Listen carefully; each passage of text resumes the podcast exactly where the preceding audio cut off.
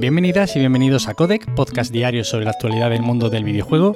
Yo soy Nacho Cerrato y la idea aquí es comentar brevemente lo que se cuece a diario en la industria del videojuego en capítulos muy cortitos. Así que si quieres estar al tanto y tienes poco tiempo, te invito a que te quedes por aquí.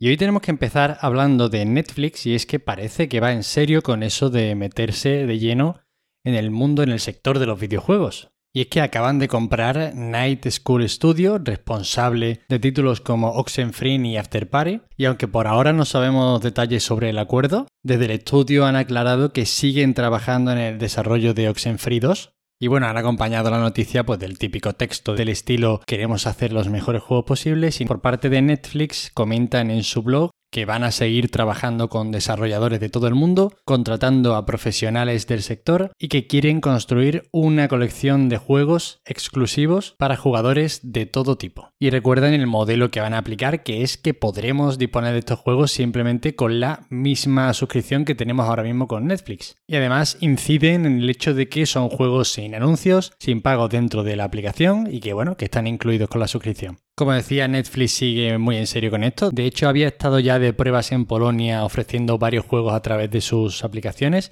Y ahora ya ha comenzado también a hacer este tipo de pruebas en España e Italia, ofreciendo a ciertos suscriptores que están apuntados a fases betas y cosas así, un catálogo de 5 títulos para disfrutar a través de la aplicación. Y seguimos hablando de compras, y es que Fire Spirit, que hablábamos hace poquito de este estudio porque lo había adquirido PlayStation Studios, ha absorbido a la desarrolladora CF Fabric Games y bueno, pues indirectamente podríamos decir que PlayStation Studios se ha hecho también con Fabric Games. Esta es una de esas adquisiciones que no sorprende porque Fabric Games era un estudio fundado por Grim Ankers, que actualmente es el director general de Fire Spirit. Y además ya han colaborado anteriormente en juegos como The Persistence. Así que bueno, sigue creciendo la familia PlayStation.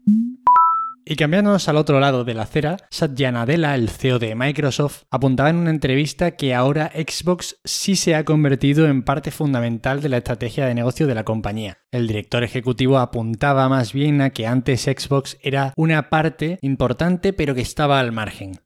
El motivo de esto es que Microsoft ya no se está centrando tanto en la venta de licencias y de software informático y parece ser que van a apostarlo todo por la nube. Y aquí es donde entran los videojuegos y específicamente Xbox Cloud Gaming, que es el servicio incluido en el Game Pass que permite disfrutar de juegos de Xbox Series X y S o la One en móviles, navegadores o en Windows 10, y que además llega a consolas a finales de 2021.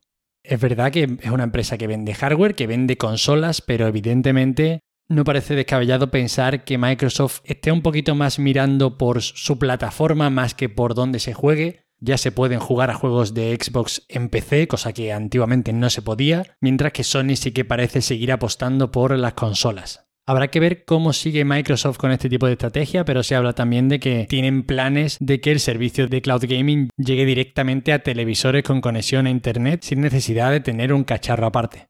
En fin, estaremos atentos. Y para acabar, parece ser que Marvel's Spider-Man 2 va a tener un tono un poquito más serio, más oscuro que la primera entrega.